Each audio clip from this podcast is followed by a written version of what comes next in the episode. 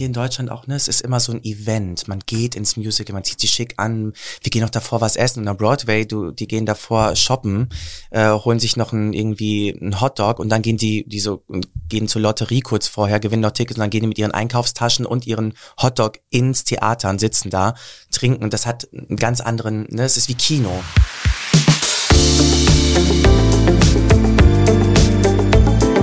Talk mit K. Mit Anne Burgner. Hallo liebe Kölnerinnen und Kölner und hallo natürlich auch an alle anderen. Ich spreche in Talk mit K mit spannenden Menschen aus dieser Stadt und das immer im Wechsel mit meiner Kollegin Sarah Brasak. Jeden Donnerstag um 7 Uhr gibt es eine neue Folge. Heute sind Sophie Berner und Ricardo Greco zu Gast. Die beiden spielen die Hauptrollen im Musical Moulin Rouge, das seit November erfolgreich im Kölner Musical Dome zu sehen ist. In Talk mit K berichten sie über ihren Weg auf die Bühne und die Herausforderungen ihres Jobs. Sie erzählen, wie man damit umgeht, wenn Pannen passieren oder man mal einen schlechten Tag hat und sich eigentlich am liebsten zu Hause verkriechen würde. Sie geben auch einen Einblick in die Welt hinter der Bühne. Denn wer Musical erfolgreich sein will, muss nicht nur singen, tanzen und schauspielern können, sondern auch in Rekordzeit das Kostüm wechseln und von einer Szene zur nächsten sprinten. Sophie und Ricardo versuchen eine Antwort auf die Frage zu finden, warum Musicals in Deutschland die Gemüter so sehr spalten und entweder geliebt oder gehasst werden. Und wir sprechen auch darüber, ob der Broadway für sie wirklich der ganz große Traum ist. Viel Spaß. Sophie Berner und Ricardo Greco, herzlich willkommen bei Talk mit K. Ich freue mich total, dass ihr da seid. Danke für die Einladung. Vielen Dank. Es ist nicht ganz so glamourös hier wie bei euch, aber ich glaube, ihr kennt es ja auch wahrscheinlich äh, in, in, in den Katakomben und im Hintergrund ist das ja bei euch ähnlich, ne? Da, da fühle ich mich eigentlich gleich wohl, sehr geborgen. Sehr ja, gut. gemütlich. Ähm, vergangene November war die Premiere von Moulin Rouge, das heißt, es ist noch kein ganzes Jahr, aber ihr steuert so darauf zu. Kann man sagen, da ist jetzt schon so eine gewisse Routine eingetreten oder ist da immer noch vielleicht dieselbe Nervosität wie am Anfang? Ähm, das ist eine gute Frage. Also ich habe schon das Gefühl gehabt, Jetzt gerade, weil jetzt war meine beste Freundin gerade gestern in der Show. Normalerweise, wenn jemand drin sitzt, den ich mag, den ich beeindrucken möchte, spiele ich Kraut und Rüben. Ist mein Gefühl. Ne? Also dann mhm. habe ich das Gefühl, ich weiß nicht mehr, wer Christian ist. Ich bin so nervös und möchte beeindrucken. Und gestern hatte ich das Gefühl, nee, ich bin angekommen. Ich habe jetzt eine Routine. Ich äh, verstehe, was meine Aufgabe ist und das, da lässt mich jetzt auch eine Nervosität nicht mehr so schnell die Figur verlieren oder neue blöde Entscheidungen treffen oder so. Mhm. Wie ist das bei dir, Sophie?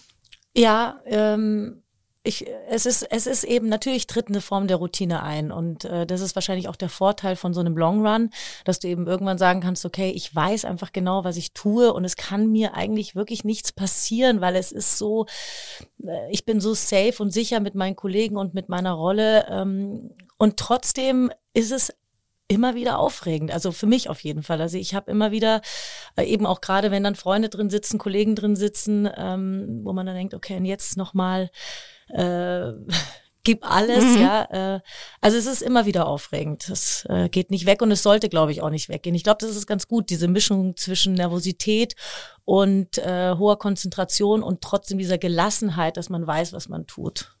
Gab es dann, also ihr habt ja jetzt eben schon viele Shows gespielt. Äh, ihr habt gesagt, man weiß jetzt eigentlich alles, was kommt, aber gab es schon mal so in der Zeit völlig unvorhergesehene Momente, irgendeine Panne oder irgendwas, wo ihr gar nicht darauf vorbereitet wart? Oder ist das wirklich wie ein Uhrwerk?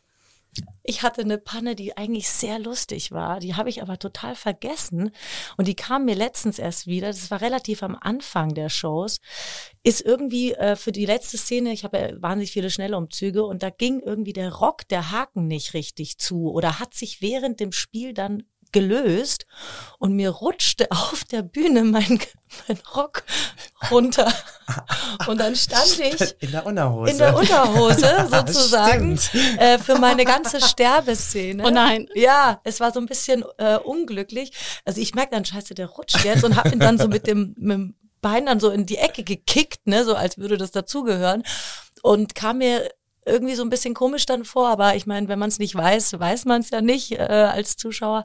Aber das war ähm, eine, ja, ganz lustige Situation. Aber da ist das Motto wahrscheinlich einfach immer weitermachen, oder? Ja. Genau. Der Sophie steige ich ganz gerne mal so auf ihren Mantel in, im Elephant Love Medley. Mhm. Das ist jetzt schon, glaube ich, zwei, drei Mal passiert und einmal sind wir beide fast auf den, aufs Gesicht geflogen. Da mussten wir auch Ja. lachen. Und Ja. äh, manchmal erwische ich sie auch nicht. Dann ist so ein bisschen so ein Fangspiel. Mhm. Ja, da war bin sie sehr letztes Mal bin schnell. ich weggerannt. Habe ich gedacht, ja, dann komm. Und dann standen wir so gegenüber, weil ich dann, ich bin da wirklich weitergerannt. Und dann habe ich ihn so angeguckt, ja, komm. Und dann kam er und hat mich dann so geschnappt. Also, aber das sind eben so Dinge, die, wenn die ganz am Anfang von so einem, äh, von, äh, eben von nach einer Probenzeit passieren, dann kommt man da total aus dem Konzept.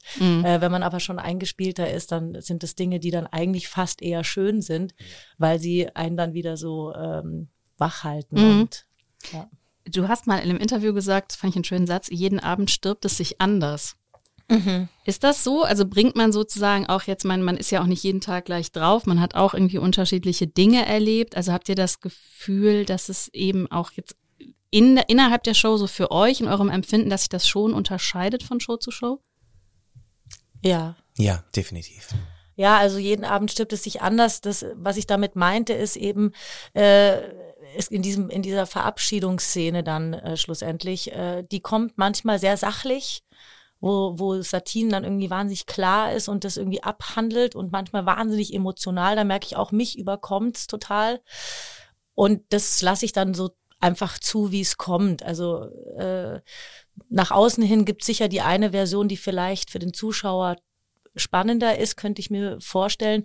Schlussendlich glaube ich aber eben, dass man äh, da einfach dann im Moment bleiben muss und darauf vertrauen muss, was man da gerade empfindet, was man für eine Reise durchgemacht hat, die letzten zwei Stunden, wer diese Satin dann auch an diesem Abend vielleicht mehr war oder so. Und dann vertraue ich darauf, dass dass das dann alles irgendwie zusammenpasst und versuche nicht was zu reproduzieren, was irgendwie mal gut war, äh, was aber vielleicht für den heutigen Abend so gar nicht so passt. Mhm. Wie, wie ist das? Also ich meine, das ist ja auch, sagt er ja auch gut und richtig, dass sich irgendwann so eine Routine entwickelt, muss ja auch und gibt ja auch Sicherheit. Auf der anderen Seite stelle ich mir immer vor, da kommen ja Leute hin, also es gibt auch Leute, die schauen die Show mehrfach, aber wir gehen jetzt mal davon aus, da kommt jemand hin, der ist vielleicht angereist, ist sehr aufgeregt, schaut das zum ersten Mal. Also für euch ist das dann sozusagen Routine und für viele Leute, die davor sitzen, aber denen müsst ihr ja irgendwie das Gefühl geben, es, die- diese Aufregung sozusagen des ersten, des ersten Mals muss ja für die spürbar sein. Also wie macht man das? Ich glaube, das ist, äh, das ist unsere, unsere Kunst, dass wir in der Routine immer frisch bleiben, dass das immer sich auch für uns neu anfühlt. Ne? Wir wissen, was wir zu tun haben. Das ist ein Uhrwerk, aber das ist, glaube ich, auch der Sport-Musical-Darsteller, dass man äh, ja, das ist, dass wir da jetzt nicht dem Publikum den, die Routine zeigen, sondern auch, dass wir das zum ersten Mal erleben in unseren Figuren. Ne? Und gerade an Tagen, wo wir zwei Vorstellungen spielen, ist das natürlich eine sehr große Herausforderung, wenn man dann schon mal gestorben ist oder die Liebe seines Lebens verloren hat und plötzlich äh, fährt die in, in 20 Minuten später die Schaukel wieder runter und alles beginnt von vorne. Also es ist verrückt. Es ist für uns auch eine psychische Arbeit, die wir da leisten müssen nach der Show, mental sich zu beruhigen, runterzukommen, sich zu entspannen und dann von vorne zu beginnen. Aber ich glaube, das ist unsere Aufgabe als Darsteller. Mhm. Wie ist das? Also ich weiß nicht, vielleicht gibt's das bei euch nicht, aber ich habe so Tage, da würde ich mich eigentlich am liebsten zu Hause verkriechen und möchte niemanden sehen und am besten auch mit niemandem reden. Und vor allen Dingen möchte ich aber nicht vor vielen Leuten stehen müssen. Man ist ja nicht immer gleich gut drauf. Wie geht das dann? Also kann man den Schalter dann, das ist der Job einfach, man muss denn dann lernen umzulegen. Ja, das ist, glaube ich, eben jeder, jeder Mensch hat es, jeder hat diese Phasen. Und ähm, ja, das ist dann, man muss dann den Schalter umlegen. Aber ich glaube, das ist eigentlich fast ja in jedem Beruf ja oft so ist, dass du denkst, oh nee, also heute oder möchte ich nicht in die Arbeit oder irgendwas ist komisch, fühle mich nicht so. Und dann aber zu sagen, jetzt äh, natürlich, bei uns ist es eben, es liegt alles in uns drin. Also wir müssen alles immer aus uns rausholen. Es ist, also wir sind das Produkt, also das Produkt und die Darstellung. Das heißt, dann braucht es eben eben diesen Energiepush, dass du eben schon mal sagst, oh, jetzt bin ich fit, jetzt bin ich da, die Stimme, dass die funktioniert und all, also dass das In- Instrument äh, funktioniert und alles andere ist dann wirklich auch äh, mentales Training irgendwie. Ist ganz interessant, dass man sich eben mental dann da so hinbringt, dass man sagt, so und jetzt fünf, vier, drei, zwei, puff, der Vorhang geht auf. Ne? Also wenn ich da oben hänge, ich bin ja, ich komme ja erst viel später dann und dann kriege ich ja schon mit, wie die Show läuft. Dann drehe ich mir manchmal in der Garderobe so die, ähm, den Lautsprecher so richtig laut auf und bin dann schon so drin und komme dann so rein.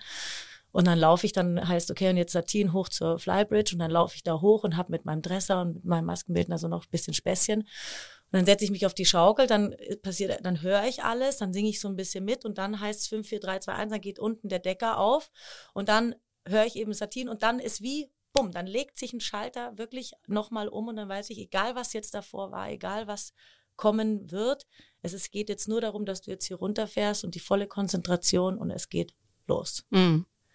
Habt ihr denn, also weil das stimmt ja, was du gerade gesagt hast, wenn ihr zum Beispiel zwei Shows am Wochenende spielt, also eben gerade ist sie noch gestorben, kurze Zeit später musst du dich sozusagen wieder neu verlieben. Gibt es da irgendwas, was man dazwischen macht, zwischen den Shows, um das im Kopf auch klar zu kriegen? Also zwischen den Shows, äh, ich, ich esse sehr, sehr schnell danach immer was Leichtes so und dann schlafe ich eine Stunde. Und wenn ich wach bin, äh, dann habe ich irgendwie eine neue, eine frische Energie und ähm, dann ist es manchmal natürlich auch so, wir sind natürlich auch, äh, wir haben ganz tolle Zweitbesetzungen und Alternates, ne?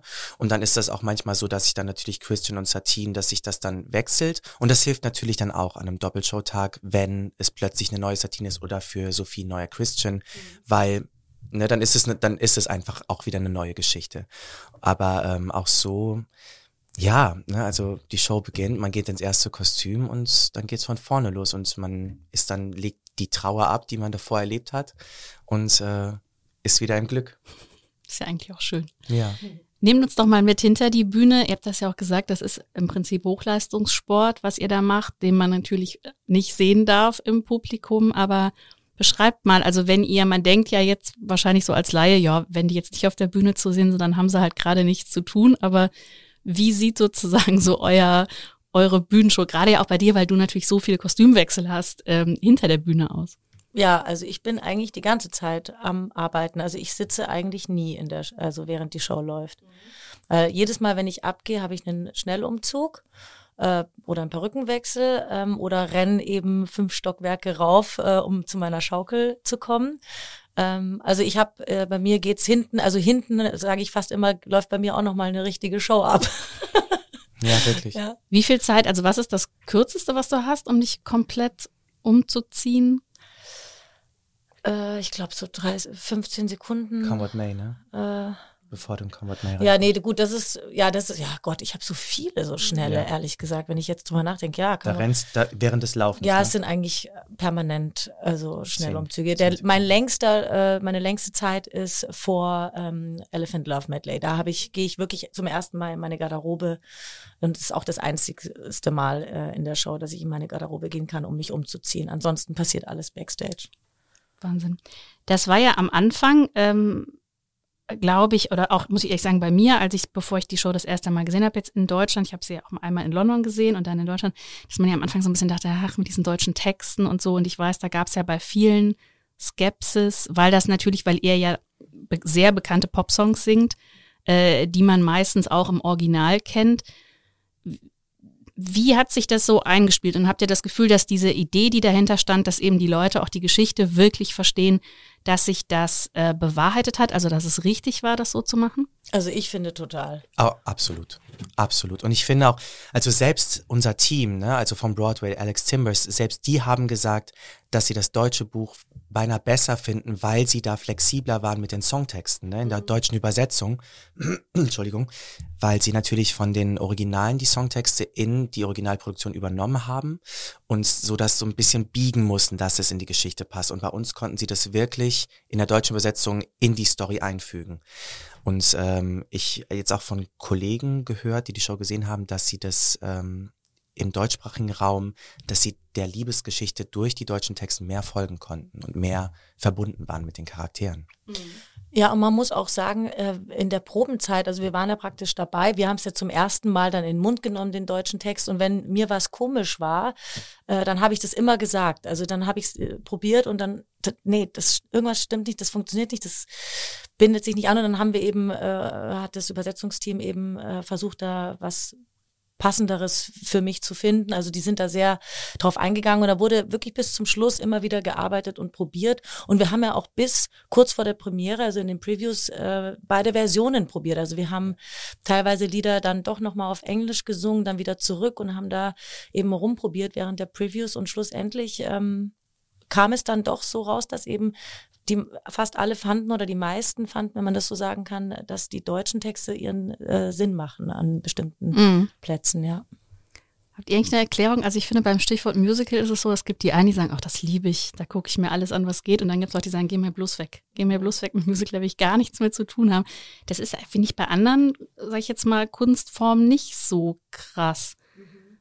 Habt ihr da eine Erklärung, woran das liegt? Oder ist das gerade in Deutschland so, wenn man irgendwie denkt, das sei jetzt nicht genug Hochkultur oder Ja, so? ich glaube, es ist dieses, alles ist so fröhlich, la la la, wir hüpfen und wir singen und wir lachen noch dabei, la la la. Richtig, so dass ja. diese, diese Idee von diesem happy, happy, happy und äh, alles ist perfekt, ähm, dass das vielleicht, äh, der, ich würde vielleicht sagen, ja, so äh, in Deutschland nicht so äh, beliebt ist wie jetzt zum Beispiel in Amerika, die mit dieser äh, Kultur, mit der ja, Smile-Kultur auch, ne, und mit der äh, so Tanzkultur und, und äh, viel ja enger verbunden vielleicht sind, wobei man ja sagen muss, dass wir äh, in Deutschland eigentlich diejenigen waren, die Hochkultur und also tolle Entertainment-Shows gemacht haben äh, vor dem Zweiten Weltkrieg, waren wir ja ganz vorne mit dabei. Von daher ist es manchmal so ein bisschen hm, äh, komisch, aber ich kenne das, ich kann das auch selber übrigens nachvollziehen. Also ich bin selber nicht der größte, jetzt, dass ich sage, Musical ist die einzige Form, die mir nur gefällt oder Mhm. so. Ja. Ja, ich schließe mich da einfach an. Sehr gut. Ähm, ich weiß noch, ich war das erste Mal im Musical, ich glaube, es war Starlight Express, das muss dann irgendwann in den 90ern gewesen sein und danach stand für mich klar, okay, äh, fest, ich muss Musical-Darstellerin werden, weil mich das schon total geflasht hat. Ich glaube, dass das vielen so geht, die als Kind irgendwie in so eine Show gehen. Äh, wisst ihr noch, könnt ihr euch noch erinnern, als ihr das erste Mal, vielleicht war es auch gar kein Musical, sondern irgendeine andere Form von Bühnenpräsentation, wo ihr, wo ihr vielleicht als Kind oder später gestanden habt und gesagt habt, ja, das muss es werden für mich. Ja, ich habe damals äh, Tanz am Pier in Stuttgart gesehen, ich glaube Anfang 2000, 2001 oder so. Und ich konnte nicht glauben, dass die live singen. Ich, also ich war fassungslos, als ich gehört habe, dieser Pickel auf der Stirn ist ein Mikrofon und war dann so, okay, das war live. Also ich möchte lernen, so zu singen, dass das klingt, als wäre das eine CD-Aufnahme. Und äh, ja, also es war für mich wie ein Film. Und dann das, da war ich gesagt, okay, das muss ich lernen, das möchte ich lernen. Ähm, also wirklich gekriegt hat's mich, da war ich äh, 16 und war in New York und hab nee, 15 und habe mir AIDA angeschaut. Und da habe ich gedacht, das finde ich eigentlich eine ganz gute Form, alles zu verbinden. Also ich habe das so ganz pragmatisch eigentlich mehr so, ja, die, die spielen und die singen aber auch und dann ist da auch Tanz und dann ist Dramatik und äh, Comedy und mhm, das ist sowas, das verbindet irgendwie alles. Ich glaube, das äh, könnte mir gut gefallen. So. Und war das, also ich meine, das ist ja schon, ich glaube, es gibt Jobs, wo man vielleicht auch mehr Sicherheit einfach hat, ne? wenn man irgendwo festangestellt arbeitet, dann weiß man, im Idealfall kann man da mal eine Weile bleiben und das läuft alles so. Also das sind ja, glaube ich, vielleicht auch bei Eltern, könnte ich mir vorstellen, Überlegungen, wenn die jetzt sagen, so, Papa, ich werde jetzt übrigens Musical-Darsteller, dass der vielleicht sagt, ach Junge, willst du nicht vielleicht ja. doch was? Ne, absolut. Das hört Was man immer anderes wieder, machen. Ne? Mach was Bodenständiges Genau, und so. Aber das war bei mir nicht so. Meine Eltern haben mich da sofort eigentlich sehr unterstützt. So. Und war das für euch auch, also ihr habt, und ich meine, das ist ja auch ein hart umkämpftes Feld. Also war so der Gedanke, schaffe ich das, mich da durchzusetzen? Oder sagt man einfach, ich probiere es jetzt und dann gucke ich, ob es funktioniert? Also mir war das alles überhaupt gar nicht bewusst. Okay. Mir war weder noch bewusst, dass man, äh, um zu arbeiten, so wahnsinnig viel reisen muss, noch ma- war mir bewusst, dass es einen Konkurrenzkampf gibt, noch war mir, ich habe einfach gedacht, ich mache das und es, und es wird funktionieren. Ich habe überhaupt nicht, das ist echt krass eigentlich, überhaupt an, über gar nichts nachgedacht. Und wollte es einfach machen. Ich wollte es einfach so sehr machen, dass ich alles, ich habe immer nur mich machen sehen und ich habe auch immer nur gemacht. Von daher, ich kam gar nicht zum Nachdenken. Und zum ersten Mal gespürt, was es heißt, war, als ich dann rumgereist bin, ich so dachte, ach so, man arbeitet ja nie zu Hause. Du bist ja eigentlich immer nur unterwegs. Ja. Und du musst ja immer so Auditions machen und okay. Immer neu vorstellen Ja. und so. Ja, ja. Ja, das ist ja auch sowas. Man kann sich so, so schlecht sozusagen auf dem ausruhen, was man erreicht hat, ne? weil man ja wahrscheinlich direkt bei der nächsten, also bei der nächsten Produktion muss man sich genauso, klar wissen die jetzt schon, was man gemacht hat, aber Genau. muss man sich trotzdem beweisen. Ja, also natürlich durch, durch, durch die Erfahrung und äh, so äh, passiert natürlich was, klar. Ja. Aber man verändert sich ja auch, man wird auch älter, ne? dann passen manche Rollen nicht mehr so. Also Ja, und früher habe ich oh, ich habe es geliebt, umzuziehen. Ich konnte es nicht abwarten, dass ein Vertrag vorbei war mit einer Show. Und ich war so, tschüss, letzte Show, nächste, bam, nächste Stadt, nächste möblierte Wohnung, ich lieb's. Und am besten während des Vertrags noch dreimal umziehen, einfach weil es aufregend ist, so, ne, in den Zwanzigern. Und dann irgendwann denkst du so, hm, wo bin ich eigentlich zu Hause? Und dann sehnt man sich nach einem Zuhause und dann sehnt man sich nach ein bisschen mehr Sicherheit, länger als ein halbes Jahr oder ein Jahr, ein Vertrag. Wenn man dann auch mal zur Bank geht und sagen, äh, was, was wollen Sie jetzt hier genau? So, oder für eine Miete. Und sagte, wie lange? Was? Ein Jahr? Nee, nee, Entschuldigung. Also das ist, ähm, das war frustrierend irgendwann. Ne? Also ich habe es auch irgendwann gesagt, das, das hier ist mein 32. Umzug. Und das, also das ist irgendwann so frustrierend. Man sehnt sich dann so nach, nach Ruhe und Ankommen und zu Hause. Ne? Aber ja, das, das gehört leider zu dieser Leidenschaft dazu. Mhm. Du hast es gerade gesagt und das ist auch was, was ich mich frage. Ähm, es ist ja eher so, würde ich sagen, dass jetzt Hauptrollen, dass das eher jüngere oft Rollen sind. Ist das was, worüber man nachdenkt? Also eben die Frage, was ist denn, wenn ich jetzt vielleicht 50 bin oder 55, kann ich den Job dann noch so machen? Oder ist das eben auch, dass ihr euch denkt, da mache ich mir Gedanken, wenn ich mal an den Punkt komme? Ja, es müssen jetzt mal die Musicals geschrieben werden für äh, ne, ältere Frauen, also mehr Musicals. Halt. Es gibt natürlich Stücke, aber äh, gerade für Frauenrollen, äh, dass wir irgendwie auch, das ist ja Stücke, die äh, die nicht nur die Schicksale von jungen Menschen irgendwie zeigen, sondern eben auch von äh, von reifen Menschen und andere Schicksalsgeschichten. Also Musical hat ja die Möglichkeit, äh, alles zu erzählen. Also wie wir jetzt halt sehen, also ich finde Starlight Express und Moulin Rouge und Next to Normal, das sind wie ja, drei Welten. Also das hat miteinander fast nichts zu tun, außer dass man, wenn die Emotion zu hoch wird, anfängt zu singen. Ja. äh, aber was ich damit sagen will, es gibt so viele Möglichkeiten, dieses Genre ähm, äh, Geschichten zu erzählen in diesem Genre. Von daher, ähm, ich glaube, wir sind auf einem guten Weg und äh, ich finde es spannend, wenn man da eben nicht nur die Schicksale junger Menschen, sondern eben vielleicht auch ganz andere Themen noch weiter ähm, schreibt mhm. und erzählen möchte, ja. Wie ist das? Also, als ich äh, bei diesem Musical-Besuch damals, was mir auch noch sehr in Erinnerung geblieben ist, dass ähm, die alle mit einem ganz wunderbaren amerikanischen Akzent gesungen haben in dieser Zeit. Also ich glaube, da war niemand dabei, der Starlight Express. Starlight Express, mhm. wo ich brauchte dich. Ich brauch dich. Ich jetzt. äh, genau. Ähm, das hat sich aber total geändert, oder? Also der, der Markt in Deutschland, es gibt offensichtlich, also weil damals war dann, ich meine, ich war jetzt auch nicht in so vielen Musicals in der Zeit, aber da war eben mein Eindruck, offensichtlich gibt's ja noch nicht genug Leute in Deutschland, die das machen. Ja, die Ausbildungen sind viel besser geworden, ja. ne? Also mhm. es wird mhm. besser ausgebildet und äh, das Mehr ist Wert natürlich auf alles. Phonetik gelegt. Also auch wir, ne? Also Sophie und ich, auch wir kriegen Phonetik-Kritik äh, von unserer Phonetiklehrerin, ne? Also mhm. kriegen wir mal so eine WhatsApp so hallo Ricardo, äh, das heißt der und also ne, also das ist ähm, da, da wird ein mehr Augenmerk drauf gelegt, was ich auch sehr schön finde. Ne? Also wenn wir in, im Ausland arbeiten wollten, in London oder in, am Broadway, oh mein Gott, ich glaube, die würden uns gar nicht, also wenn man da nur so ein bisschen deutschen Akzent hört, dann bist du sofort raus. Und warum sollten, sollte das im deutschsprachigen Raum anders sein? Für Nicht-Muttersprachler. Mm.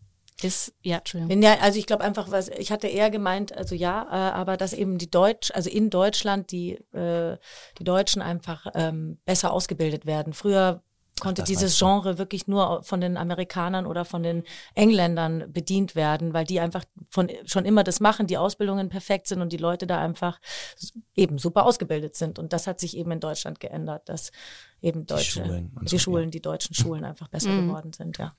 Ist das eigentlich, also so wie man ja bei vielen Schauspielerinnen und Schauspielern sagt, Hollywood ist so der große Traum, und nicht für alle, aber für manche, ist der Broadway, hat der irgendwie noch, hat der diese Strahlkraft für euch? Also wäre das so ein Traum oder sagt ihr, nee, muss ich gar nicht unbedingt?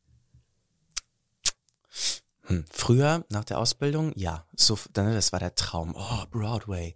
Und wenn man dann mal länger in diesem Business ist und dann so noch auch Kollegen kennt, die da gespielt haben und dann so, man hört, wie so ähm, ne, die Arbeitsverhältnisse sind, dann denkt man, man hat sie schon sehr, sehr gut in Deutschland. Natürlich, ne, also ich glaube, ich würde nicht mich darum bemühen, um eine Green Card, um einfach ein Jahr dahin und Auditions machen. Wenn es irgendwie zwangsläufig irgendwie mal passiert durch eine Produktion, dass ein Regisseur sagt, oh mein Gott, ich habe dich jetzt hier und ich nehme dich für ein paar Monate dahin, dann sage ich sicherlich nicht nein. Aber ich glaube, ähm, investieren, um es zu schaffen, nein. Mhm. Wie ist es bei dir?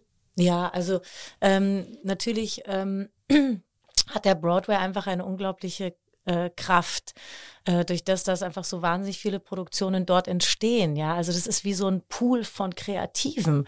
Und das war immer das, wo ich dachte, boah, da würde ich so gern drin sitzen. Unter diesen kreativen Menschen, die Sachen schreiben. Also mir ging es da nicht so drum, da jetzt also das Spielen natürlich, aber irgendwie allein da dabei zu sein, zu kreieren. Also die Stücke, die dann hier hinkommen, wir, also Moulin Rouge wurde ja am Broadway kreiert mhm. und nicht äh, in Köln. Und ich denke immer so, oh Gott, wenn ich das hätte machen dürfen, ja, also die Rolle wirklich von Anfang an zu kreieren, das ist, ja. also das, das ist das, was mich so unglaublich reizen würde. Und natürlich glaube ich, dass, dass am Broadway, ähm, ähm, weil es eben so hart ist und so schwer ist, da hinzukommen und weil es eben so viele gibt, die am Broadway spielen wollen und so wahnsinnig viele gute, dass vielleicht die Energie, die dann an so einem Theater herrscht, nochmal eine andere ist, die einen auch wirklich anders kickt. Und natürlich auch das Publikum, die einfach ähm, ihre Shows so feiern und so stolz sind auf diese, ja, auf, auf, äh, auf dieses Genre, ja, das äh, dass ich glaube, dass das wäre schon was, das würde ich doch wirklich gerne erleben. So, ja. Mhm. Ja, das ist ja ein bisschen, finde ich, auch das, was du eben gesagt hast, äh, bei der Frage, warum ist Musicals in Deutschland manchmal so schwer. Ich finde, die, die Amerikaner sind halt so, das ist ja auch so dieses, also bei uns ist oft so reine Unterhaltung, ist man so ein bisschen, ne, das muss alles eine total, also muss so eine teilweise auch überhöhte vielleicht Botschaft haben. Und wenn ich in den USA bin, habe ich immer das Gefühl, wenn man da in so einer Broadway-Show sitzt, die feiern halt einfach total diesen Moment. Mhm. So, und bei uns ist es dann oft so ein bisschen dieser Eskapismus-Vorwurf, der ja eigentlich, ich meine, gerade in diesen Zeiten ist ja vielleicht Eskapismus auch mal ganz gut, oder? Habt ihr das Gefühl, das ist auch sowas jetzt für die Leute in diesen Zeiten, wo man sich über so viele Sachen Gedanken macht? So ein bisschen Eskapismus ist gar nicht schlecht. Ja, ich glaube, dass es super ist, dass man ausbrechen kann, äh, dass es so ein Stück gibt, wo man eben äh, einfach mal loslassen kann und mitmachen kann und mal kurz alles vergisst. Ja, und das hat halt hier in Deutschland auch, ne, es ist immer so ein Event. Man geht ins Musical, man zieht sich schick an. Wir gehen noch davor was essen. Und am Broadway, du, die gehen davor shoppen, äh, holen sich noch ein, irgendwie ein Hotdog und dann gehen die, die so, gehen zur Lotterie kurz vorher, gewinnen noch Tickets und dann gehen die mit ihren Einkaufstaschen und ihren Hotdog ins Theater und sitzen da, trinken. Und das hat einen ganz anderen, ne, es ist wie Kino. Mhm. Eher in London und am Broadway. Es hat, äh, nicht so viel Gewicht. Es hat nicht dieses, der Tag muss perfekt werden. Wir haben Musical gebucht. Ne? Es ist also, das kriege ich auch natürlich von Freunden mit, so, ja, wir haben Hotel, das ist ein ganzes Wochenende und dann gucken wir den König der Löwen. Und dann sind sie enttäuscht, wenn es ihnen nicht gefallen hat, weil alles war, dieses ganze Wochenende war darauf fixiert, mhm. den König der Löwen zu sehen und dass alle es lieben. Und dann kann man eigentlich nur enttäuscht werden, wenn man so eine hohe Erwartung hat, ne, an ein Stück. Und ähm, ich wünsche, es hätte mehr diesen Kinocharakter, weil man geht ja so oft in Film, manchmal danach guckt man sich an und sagt so, ja, Ne? Oder manchmal, oh geil, gucken wir normal. Und äh, das fehlt, äh, finde ich, so im deutschsprachigen Raum, dass das eher sowas, was natürlich auch an den Ticketpreisen liegt. ne? Dass man da, das ist natürlich anders als Kino. Aber ähm, ja, und am Broadway, du hast halt diese ganzen Stücke auch Reihe an Reihe, ne? Und ja, hier das ist das, ne? durch ganz Deutschland reisen. Wenn du da hinkommst, dann kannst du dir irgendwie an einem Tag zwei Shows anschauen und dann am nächsten Tag noch. Gut, Hamburg ist ein bisschen so, da hast du auch die Möglichkeit, mehrere Shows äh, äh, zu sehen, aber ja, hier reist man natürlich auch äh, extra an. Das macht es mhm. natürlich auch besonders, ja. ja. Was glaubt ihr, was, was ist die Faszination von Moulin Rouge? Also ist es diese große tragische Liebesgeschichte oder ist es eher, dass, dass es einfach so toll aussieht und das Ganze, also Show, Bühnenbild, Kostüme, alles oder ist es das Zusammenspiel? Ich glaube, es ist dieses Gesamt. Mhm. Einfach alles, alles, alles, was zusammenkommt. Also vom, vom Bühnenbild zu den Kostümen, zu der Story, die Choreografien. Betreten des Saals. Also ich glaube wirklich, dass es eben wirklich, dass da alles in einer sehr hohen Perfektion irgendwie zusammenkommt, was einen dann so flasht, wo man gar nicht anders kann, auch wenn man eben nicht will. Also ich hatte jetzt schon einige Leute drin, die sind so, waren in ihrem Leben noch nie in einem Musical ja. und kommen halt, weil ich da spiele und so und ja, das schauen wir uns an und so. Ja, die sind ja total geflasht. Also die, die meisten kamen nochmal und erzählen das allen weiter und ähm, es ist ähm, ja, also können schon stolz sein, die Macher vom Moulin Rouge. Haben sie schon äh, was Tolles kreiert, finde ich. also. ja. Gibt es denn so eine Traumrolle? Hat man sowas? Also jetzt mal jenseits natürlich von denen, die ihr da spielen dürft, gerade die Hauptrollen, aber sagt ihr irgendwie, das, das soll es nochmal, oder euer Lieblingsmusical? Jenseits von Moulin Rouge natürlich. Mm, Im Moment muss ich sagen, nein. Mhm. Ich, ich, war auch lange an einem, ähm, an einem Landestheater und in einem Repertoirehaus. Da habe ich ne, schon sehr viel gespielt, wofür ich im jetzt in äh, im wie nennt man das? Im Nachhinein, äh, im Nachhinein was ich, wofür ich nicht besetzt werden würde, ne? So, Weil es war ein festes Haus. Ich weiß nicht. Nee, äh, nicht im Nachhinein dann. Äh, quasi auf dem offenen Markt. Ach so. Mhm. Ja, dafür würde ich wahrscheinlich, wäre ich zu jung oder nicht der richtige Typ. Und das war natürlich das Aufregende, weil ich viel gespielt habe, was sonst ganz fern von mir gewesen wäre. Äh, was ich sagen muss, waren wirklich so Uraufführungen, eine Rolle zu kreieren, die irgendwie sogar vielleicht teilweise auf mich geschrieben wurde. Das war das war das Dankbarste und für die Zukunft ähm, wünsche ich mir das, dass ich wirklich bei einer Ent Stückentwicklung, also ne, die Workshops, wo Sachen ausprobiert werden, Songs neu geschrieben, Texte verändert, das, äh, das wäre ein Traum. Mhm. Ja, Sicherlich, also das finde ich auch. Also die, der kreative Prozess ist der schönste Prozess. Äh, ich kann mich, äh, für mich auf jeden Fall, ich kann mich überhaupt nicht entscheiden, weil ich liebe äh, die totale Dramatik und ich liebe auch die Comedy. Mhm. Und habe, äh, also vielleicht die Comedy noch ein bisschen mehr. Ähm, die Komödie hat irgendwie sowas, ähm, ja, das ist so eine schöne Arbeit äh, zu finden, wo der dieser mhm. Moment liegt, wo es dann klack und wo der Joke sitzt und das ist so eine tolle Arbeit. Ähm, Für Menschen Lachen zu bringen. Ja. Das ist gut. Also äh, ich weiß nicht. Nee, es müssten immer unterschiedliche Rollen sein oder eine Rolle, die irgendwie alles vereint. Also und ja. da bin ich bei Moulin Rouge jetzt bei Satine schon ganz nah dran. Also sie hat ja auch die sehr lustigen Momente, mhm. finde ich und so und ja. Es, es gibt viele Schauspielerinnen und Schauspieler, die sagen, äh, Komödie sei eigentlich schwieriger als Tragödie. Also es ist leichter, die Leute zum Weinen zu bringen, ähm, wenn man weiß sozusagen, wie es geht, als den richtigen Moment zu finden, wo sie lachen. Empfindet ihr das auch so beim Musical? Ich finde, die besten äh, Komödianten sind auch die besten dramatischen Schauspieler. Mhm. Ich finde, ähm, dass das sehr nah beieinander liegt, weil das ist, Comedy ist ganz oft eine Sache von Timing. Ähm, das kann man lernen, aber das ist schon etwas, was man so fühlt, dass wenn du einen Satz liest, wo du weißt, da ist die Pointe, da muss ich mich darauf konzentrieren. Und bei Tragik ist es ja oft, das kann auch sehr, wie sagt man das denn, dass man selbst in der, in der Trauer verfällt, aber dass das sich gar nicht ins Publikum überträgt. Ähm, aber das ist mir oft aufgefallen, dass wenn ich jemanden als Komödianten ganz großartig finde, der mich viel zum Lachen bringt und ich habe den dann in einer tragischen Rolle gesehen, habe ich auch gemerkt, wie sehr mich diese per äh, Person berühren kann. Mhm. Und das äh, fand ich ganz spannend. Mhm. Ich ähm, habe mich gefragt, also es gab ja letztens Diskussionen, das erscheint jetzt auf den ersten Mal vielleicht etwas äh, weit hergeholt, aber da ging es um Till Schweiger, äh, Drehbedingungen beim Film. Dann habe ich ein Interview mit Annette Frier gemacht und sie hat gesagt, am Theater sei das auf jeden Fall auch ein Thema weil da immer auch Träume verhandelt werden. Das ist bei schön gesagt. solchen Dingen und Leute dann eben, weil es dann sehr um, um Emotionen geht und weil man eben in solchen Konstellationen auch Leute braucht, die manchmal schnelle Entscheidungen treffen und dann im Zweifel eben auch sozusagen äh, von oben nach unten. Ist es beim Musical, ist das auch ein Thema? Also das sozusagen ein, ein gutes Level zu finden, ähm, fair zusammenzuarbeiten? Habt ihr da auch schon mal so Momente erlebt, wo ihr dachtet, das finde ich irgendwie schwierig? Ich Gott sei Dank nicht. Ich habe Gott sei Dank äh, noch kein, keine Erfahrung gemacht, dass ich dachte, oh, jetzt wird's, mhm. jetzt wird's unangenehm oder so. Also natürlich vielleicht auf eine gewisse Art, äh, aber die konnte ich irgendwie gut abwehren. Ich glaube, ich bin da sehr direkt und ähm, habe mich da vertraue da einfach sehr stark auf mich. Ich lasse mich nicht so leicht runterbuttern. Mhm. Wie ist das bei dir? Ich hatte einmal nur, ich weiß jetzt gar nicht, ob das zu der Frage passt. Die Hitze ist in meinem Gehirn äh, und sorgt für wenig Sauerstoff. Ich habe, ähm, ich hatte einmal einen sehr großen, eine sehr große Diskussion mit einem Regisseur. Ähm, das war, der hat mich so untergebuttert vor der gesamten Cast, er hat mich nachgeäfft mhm. und hat dann auch ein, ja, äh, ja, ging auf meine Homosexualität ein, aber sehr verachtend. Mhm.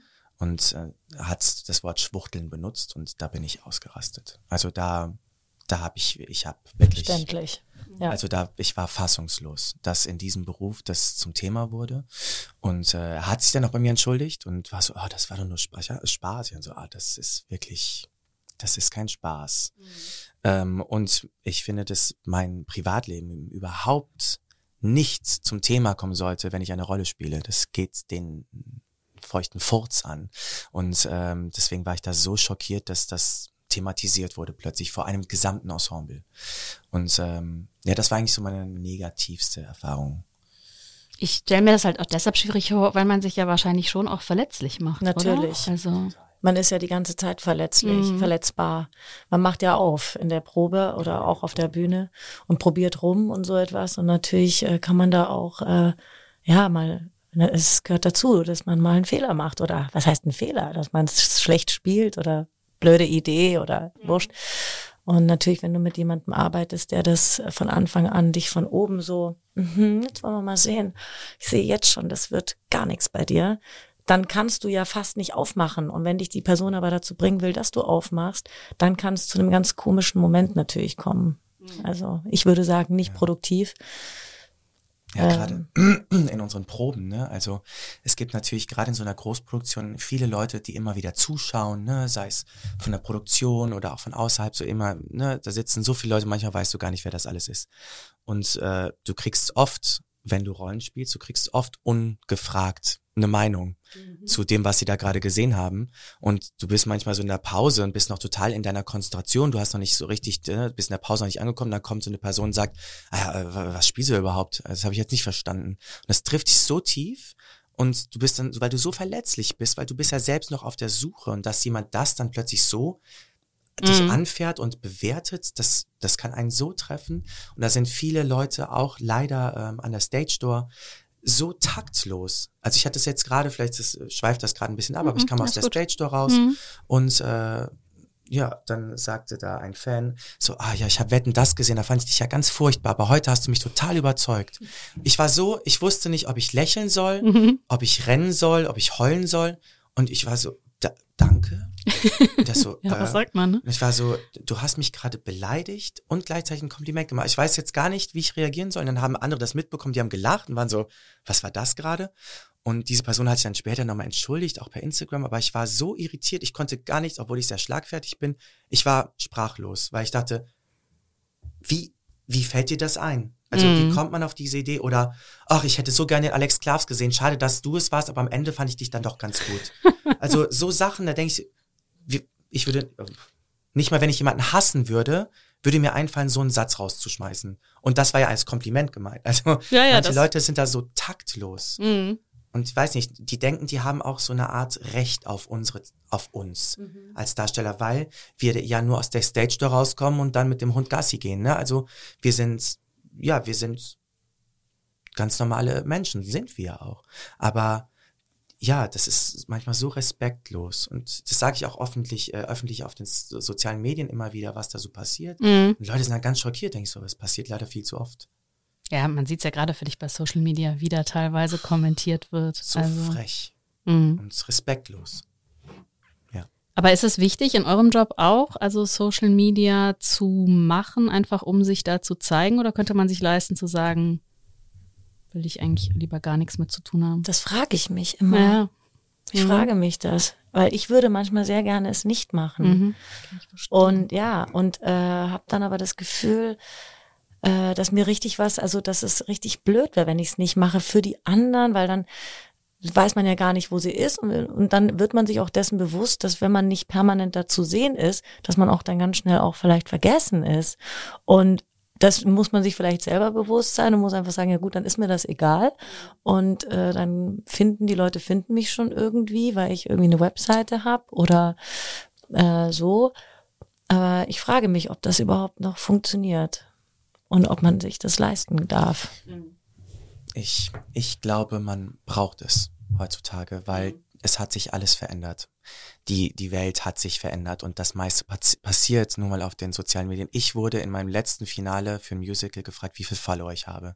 Ich habe gesagt, darf ich mein Handy rausholen? Ich weiß es nicht. Dann habe ich geguckt und habe die Zahl gesagt und die haben wirklich irgendwas aufgeschrieben und ich war so, zählt das jetzt? Kriege ich jetzt deswegen den Job nicht oder doch? Oder sind es zu viel, sind es zu wenig? Ähm, äh, sicherlich nicht zu. sicherlich nicht zu Ja, sind leider, es sind leider zu viele. Aber äh, ja, ich bin mir sicher, also dass dass wir das brauchen in unserem Job.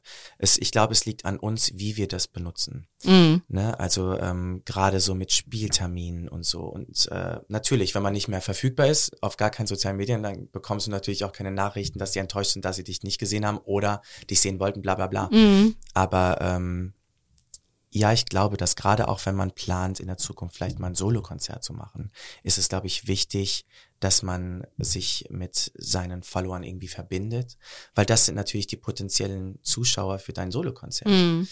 Ähm, und ich, ähm, ja, ich glaube, es ist unabdingbar, auch wenn es oft an den Nerven reißt. Das glaube ich. Aber ist das oft so, dass Leute euch dann schreiben nach einer Show? Ja. Also schon, ja? Okay, Ja, gerade bei. Moulin Rouge, ja. Ich würde mich, ich weiß, ich käme nie auf die Idee. Ich weiß auch nicht Aber warum. tatsächlich, also es sind- es ist ja auch kann auch total nett sein, ne? Aber Ja, also super man kriegt also Nachrichten. eigentlich Komplimente, Ja. also so eigentlich. Also ich habe Gott sei Dank, oder was heißt Gott sei Dank? Ja, doch, Gott sei Dank noch nie so was Böses äh, wurde Mhm. mir nie persönlich geschrieben. Ich glaube, das würden die auch wahrscheinlich nicht persönlich machen. Das überfährt man dann so ein bisschen hintenrum oder so. Mhm. Aber das gehört auch dazu. Ich meine, unser Beruf ist, wenn man sich vorne hinstellt, darf man sich nicht wundern, dass der eine sagt, ich finde es schön und ich finde es nicht schön. Das ist das, das gehört dazu. Das gehört dazu. Man muss immer wieder halt aufs Neue lernen, damit umzugehen. Das ist einfach die Arbeit, die nie aufhören wird. Mhm. Ja, und wahrscheinlich auch lernen, das von sich als Person zu trennen. Also es kann Genau. ja auch jemand sein, das ist eben einfach, das ist jetzt nicht mein Musikstil oder ne, was weiß Genau. ich, nicht meine Art von Genau. Show. Genau. Das muss ja deswegen, aber klar, ich kann das total verstehen. Also mich, deswegen wäre das überhaupt kein, überhaupt kein Beruf für mich. Ähm, jetzt seid ihr ja schon, also du hast gerade gesagt, der 32. Umzug. Das ist ja auch wirklich Wahnsinn. Ähm, jetzt seid ihr aber ja schon ein Weilchen in Köln. Habt ihr das Gefühl, ihr seid denn angekommen hier in der Stadt? Gestern war ich zum ersten Mal am Rhein. Was? Ja. Na, das glaube ich nicht. Also so, so richtig mit hinsetzen, Eis essen und ein Bierchen trinken. So das, nicht ein Bierchen vor der Show. Vor der Show habe ich kein Bierchen getrunken. Ich wollte gern eins trinken. In meinem Kopf habe ich eins getrunken, es war Ja. ein Cola Zero. Ähm, dann, da war ich zum ersten Mal, wo ich dachte, ah, Köln ist ja echt schön. So, also bis jetzt ähm, kam ich noch nicht an, nein. Ach, interessant. Wie ist das bei dir, Sophie? Ähm, ich pendel ja, Ja. zwischen Berlin und, und Köln und dadurch äh, komme ich meistens eben an dem Donnerstag Nachmittag an und spiele dann die Show. Dann habe ich den Freitag eigentlich nur tagsüber, um ähm, ein bisschen was Privates Mhm. zu machen. Und dann den Samstag spiele ich doppelt und den Sonntag die Nachmittagsshow und dann reise ich wieder ab. Von daher gibt's für mich nicht so viele Möglichkeiten, die Stadt an sich jetzt irgendwie kennenzulernen. Allerdings wohne ich bei Freunden, die wirklich alteingesessene Kölner sind Ja. und in Köln äh, alle kennen. Überall, wo ich mit denen hingehe, kennen die jeden. Und dadurch habe ich das Gefühl, ich bin sofort so in so eine Society mit reingekommen, wo ich auf einmal das Gefühl habe, ich bin schon mittendrin. Und dann ist bei denen halt immer was los und so und die Familie kommt vorbei und dadurch habe ich irgendwie das Gefühl, ich bin doch, wohne ich irgendwie auch in Köln und fühle mich sehr wohl, ja. Habt ihr denn das Gefühl, also es gibt viele, die sagen eben zum Beispiel auch Kabarettisten oder so, die sagen, äh, wir treten besonders gerne in Köln auf, weil das Publikum hier irgendwie gut ist. Jetzt ist ja bei Moulin Rouge reisen ja auch viele Leute an, aber muss ja gar nicht Köln sein. Aber merkt man das? Ist das in unterschiedlichen Städten? Also gibt's da Unterschiede? Ist das, ist das Quatsch? Ist es im hohen Norden? Sind die da eher kühler oder was weiß ich? Ne? Sind, Ich muss sagen, ich war, ähm, oh, wie drücke ich das jetzt? Ich war auf Tour vor dieser Produktion. Da waren wir in jeder deutschen Großstadt. Und ich muss sagen, in Nordrhein-Westfalen war das Publikum am verhaltensten. ah ja, interessant. Und äh, ich muss auch sagen, äh, jetzt bei Moulin Rouge, die Leute, also die rasten am Ende aus. Mhm.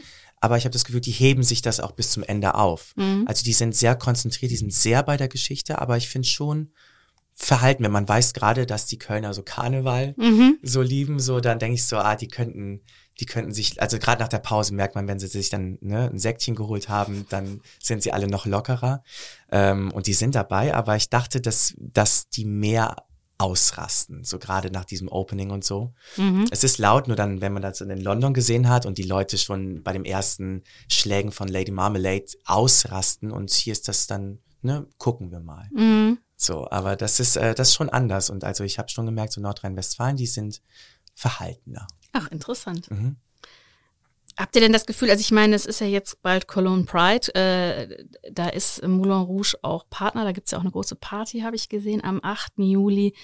Ähm, habt ihr denn da irgendwie schon mal so einen Einblick? Also man sagt ja, Köln sei eben besonders divers und offen. Ist da was dran? Passt dieses Musical besonders gut in diese Stadt? Ja, ich finde, das passt super. Also das äh, habe ich eigentlich von Anfang an so gedacht und dachte oft, ja, Berlin wäre auch eine tolle Stadt gewesen, glaube ich, aber nee, Köln ist schon perfekt. Ja, absolut. Es ist so divers. Ja. Ja, und so offen. Mhm. Also das finde ich schon toll. Ja. Ja. Ist Musical, der Musicalbetrieb, also ich meine, da kommen so viele Leute aus auch unterschiedlichen, wahrscheinlich mit einem völlig unterschiedlichen Background, aus unterschiedlichen Ecken und müssen aber irgendwie, müssen und wollen zusammen irgendwas erstellen. Also kann man vom Musical was lernen für die Gesellschaft, was so Toleranz, Akzeptanz, Diversität und diese Themen angeht? Du meinst jetzt explizit Moulin Rouge? Nö, noch nicht mal. Also So vielleicht, genau. Musical. Ja, genau. Ja, ich finde, Musical erzieht äh, die Gesellschaft schon ganz gut. Immer mehr. Also, ähm, äh, wie heißt Let's Talk About Jamie, heißt das so? Mit dem, ähm, Ach so. genau, dem mit dem, Teenager, nee, mit dem, nee, das ist äh, die, die Evan Hansen, so. ähm, mit dem Teenager, der sich als äh, non-binary Ah, ja. identifiziert Mhm. und mit High Heels in die Schule will und so. Das, äh, ne, auch mit Mobbing und so. Ich finde, die Gesellschaft wird schon durch Musical sehr, ja, Ja, wenn es gerade so tolle Themen sind und aktuelle Themen äh, im Musical aktuell. verpackt sind, finde ich eben auch, das habe ich eben vorhin auch gemeint, finde ich das ganz toll. Ich meine, bei Moulin Rouge, ne, wir spielen 1899, ne? Also äh, natürlich, also wir haben auch einen äh, quasi einen Drag-Charakter, ne? Also einen Non-Binary-Charakter. Ähm, aber das wird jetzt nicht so thematisiert. Ne? Also es wird, äh, was ich auch schön finde, weil ich finde, das ist immer das größte Problem, dass wenn es äh, eine queere Geschichte ist, dass das sofort ach, zu so einem, immer, dass es immer mit einem Drama verbunden ist, immer mit dem großen Outing und immer mit, ach, keine Ahnung, HIV und also, es ist so furchtbar. Warum kann es nicht einfach mal nur eine queere Liebesgeschichte sein? So äh, Heartstopper, das auf Netflix zum Beispiel. Davon sollten die ein Musical machen. So schön, so schön verpackt und selbst die ganze Outing-Geschichte war, als er gesagt hat, äh, Mama, ich glaube, ich bin bi. Diese Reaktion von der Mutter, so schön. Es war kein, oh Gott, äh, ne? es war einfach, schön, gut. Ne? Einfach eine ganz normale Reaktion. Ähm, und ähm, ich finde, sowas müsste noch mehr geschrieben werden. Mhm. Also So. ihr, ihr meint Stoffe, die, die auch wirklich so akt, noch aktuellere Ja. Bezüge haben und so die Themen Und dass es auch nicht aufgreifen. thematisiert wird, dass es einen, einen transsexuellen Charakter gibt, dass das überhaupt gar, gar kein Thema ist, sondern das ist einfach eine Person, die hat auch eine Geschichte. Und sei es, ich will Anwältin werden, so, ne? Also, sondern nicht, äh, ich bin transgender, vielleicht kriege ich keinen Job, sondern nee. So, die bewirbt sich.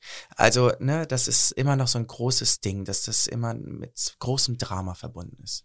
Wie, wie steht ihr denn zu der Frage, das ist ja in den USA gerade auch beim Schauspiel so ein Riesenthema, dass es jetzt dann zum Beispiel heißt, dass eine schwule Rolle auch nur von einem Schwulen gespielt werden sollte oder bei, was weiß ich, äh, eine Jüdin nur von einer Jüdin oder so. Das, ich weiß, bei Netflix, ne, hieß es, gab es ja diese Vorgaben. Also ist, ist das der richtige Weg oder Nein. verbaut man sich dadurch nicht auch wieder was, weil man doch eigentlich, Also also, sollten nicht alle alles spielen Genau, können. alle sollten alles spielen können. Deswegen ist man ja auch Schauspieler, weil man in der Lage ist, sich in eine Person zu versetzen.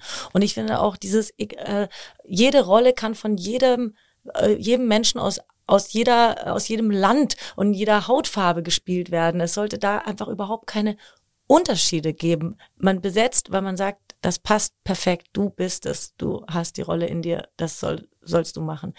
Aber nicht, weil du hm bist oder weil du das bist oder Jetzt das finde ich mit- ganz Also komisch. gerade wenn es um Religion geht, ne, Jüde, äh, jüdisch oder so. Mhm. Ich finde es natürlich extrem wichtig, dass wenn es eine eine Originalgeschichte ist von einem POC, ne, von einem Person of Color, dass das auch von einem POC gespielt ja wird. gut, das kann jetzt keine Weiße spielen, Genau. das finde Aber ich das jetzt gab's auch ja auch schon mal, ne? Also Es gab ja schon mal eine weiße Aida und so. Das gab ja auch einen Shitstorm und so.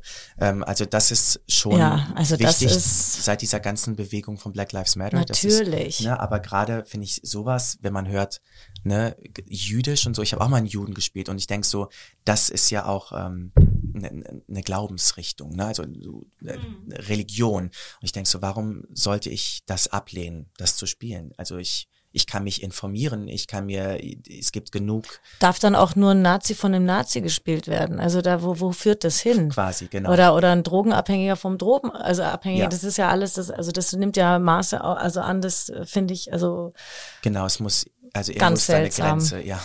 Es, ähm, durch diese ganze Bewegung hat sich sehr viel bewegt, aber ähm, ja, ich habe das Gefühl, äh, dass sich etwas zu viel bewegt hat. Also, dass sehr viel zerrissen wird. Man muss Angst haben. Selbst jetzt gerade, wo ich rede, denke ich so, oh Gott, werde ich jetzt für diese Worte zerrissen. Ich habe Angst, öffentlich eigentlich darüber zu reden, was ich in Ordnung finde und was nicht, weil so viele eine sehr, sehr starke Meinung haben und die auch äußern und dich erziehen wollen. Das ist, glaube ich, das größte Problem seit dieser Bewegung. Man wird ständig erzogen. Und ich, ich möchte lernen, ne, weil ich kann nicht alles wissen. Ich möchte wissen, wie ich einen, äh, einen non-binären Menschen anspreche. Ich erkundige mich, möchtest du, dass ich, wenn ich über dich spreche, als er oder sie oder äh, POC. Also ich, ich möchte lernen, aber ich werde heutzutage, ich werde sehr oft erzogen und ohne dass ich überhaupt eine Frage gestellt habe. Und man muss sehr, gerade auf sozialen Medien, sehr viel Angst haben, wen man adressiert und wie. Und ich habe das Gefühl, man kann es nicht mehr richtig machen. Viele Leute warten darauf, dass du als, als weißer Cis-Mann einen Fehler machst, um äh, damit sie dich zurechtweisen können. Und ähm, das, und das, ja, weiß nicht, ob ich jetzt sagen soll, das ist unfair, weil ich, ich bin äh, quasi ne, als weißer Mann sowieso schon, wie heißt das, ähm, privilegiert, privilegiert mhm. und so. Und deswegen ähm, würde ich da jetzt auch niemals sagen, hör auf, mich zurechtzuweisen, weil ich, ich höre mir das an und lerne auch immer sehr viel. Ähm, aber ja, das ist, glaube ich, ein sehr, sehr großes Thema. Wie, wer darf was spielen? Mhm. Und da hat, glaube ich, jeder eine eigene Meinung. Und ich glaube, man kann es keinem recht machen. Ja, ja, und dann sieht man aber auf der anderen Seite, das finde ich dann auch wieder krass, also wenn man gesehen hat jetzt bei Ariel, welchen Aufstand es gab, wenn es eine schwarze, also Ariel gibt, da frage ich mich dann wieder, vielleicht sind wir doch noch nicht so weit, wie ja. wir alle dachten. Nee. Also Anscheinend also, nicht. Traurig. Und das ist ein, das ist eine gemalte Figur. Das ist eine Märchenfigur. Ja, das ist eine ja, Märchen. Genau. Ja, aber die hatte, die war weiß und die hatte rote ja, das, Haare, die gemalt. Sind, ja. Also furchtbar. Das meine ich eben, da in, bei diesen Rollen spielt es doch überhaupt keine Rolle. Und natürlich gibt es äh, Rollen, die können natürlich nur, also Nazi wäre jetzt komisch einfach, wenn das jetzt, äh, ne, das, da muss man das. Äh, das Aber in den amerikanischen Filmen werden immer die Deutschen für Nazis, ne? Also du musst deutsch sein, um in den amerikanischen Filmen einen Nazi zu spielen, weil die den richtigen Akzent haben und wir sehen ja auch so aggressiv aus. Also, ne, also das ist schon, also das, es gibt überall Klischees, ne? Mhm. Und äh, die Schwarzen müssen immer die Sklaven spielen, also furchtbar. Und das, das finde ich schön, dass ich das eben, ne, dass es eine schwarze Ariel gibt, wie wunderschön. Und dass es dann eben auch kleine schwarze Mädchen gibt, die das sehen und sagen, ich kann auch eine, eine Prinzessin sein. Mhm. Äh, das war ja schon bei äh, Küstin Frosch so. Das habe ich dann eben ne, von Kolleginnen oder Freundinnen, die, die People of Color sind. Mhm. Und die dann sagen, oh, meine Tochter hat das gesehen, die hat geweint, weil das war das erste Mal, dass es eine schwarze Prinzessin gab. So, und das ist natürlich schön, dass sich das in diese Richtung so bewegt. Ja, und dass man sich das, genau, man macht sich ja dann auch vielleicht wirklich zum ersten Mal klar, weil wenn man weiß ist, dann hat man natürlich die Erfahrung gar genau. nicht gemacht. Wir haben diese Erfahrung, wir ja. können da einfach zu nicht wenig mitreden. mitreden. Das mhm. ist einfach so in manchen Bereichen. Das ist, wir haben es nicht erlebt. Ja. Es, es mag ja noch Leute geben, die Moulin Rouge noch nicht gesehen haben. Also Vielleicht, mutmaßlich. Wenn ihr jetzt hier nochmal so zum Abschluss einen kleinen Appell starten solltet an Leute, warum lohnt es sich, entweder wenn man in Köln ist, aber es hören ja auch Leute zu, die nicht aus Köln kommen, warum lohnt es sich, dieses Musical anzugucken?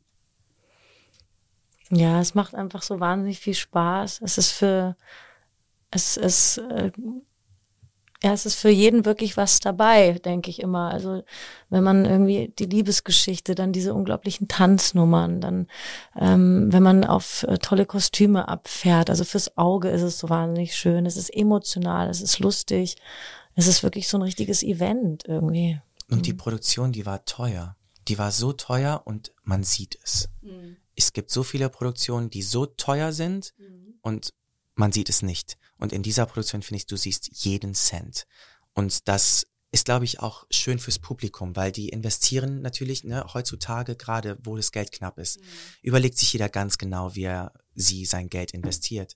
Und wenn du dann im Abend bist und du betrittst dieses Theater, du weißt sofort, wofür du dein Geld investiert hast. Und das siehst du auf der Bühne. Ich finde, unsere Kollegen, äh, es hatte seinen Grund, dass das Casting so lange gedauert hat. Die haben sich, das war wirklich äh, die haben sich die feinsten Kirschen gepflückt, das Team.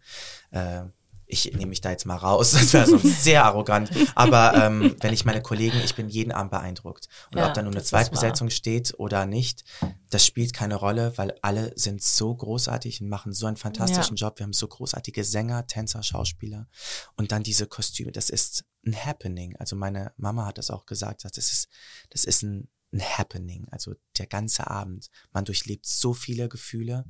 Und ich hatte Freunde, die schon drin waren, die konnten mir gar nichts sagen. Ich dachte ich so, oh Gott.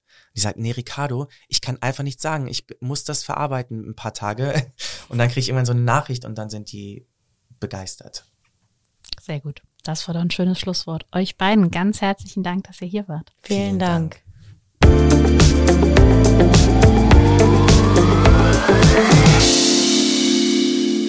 An dieser Stelle möchte ich noch auf unseren Podcast True Crime Köln hinweisen.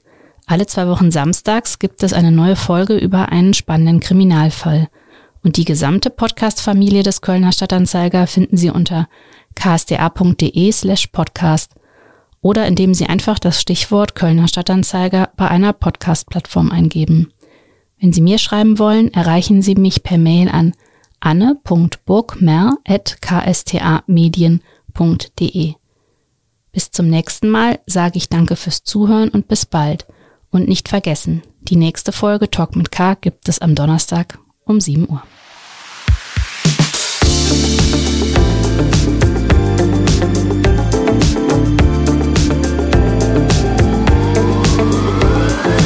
Talk mit K.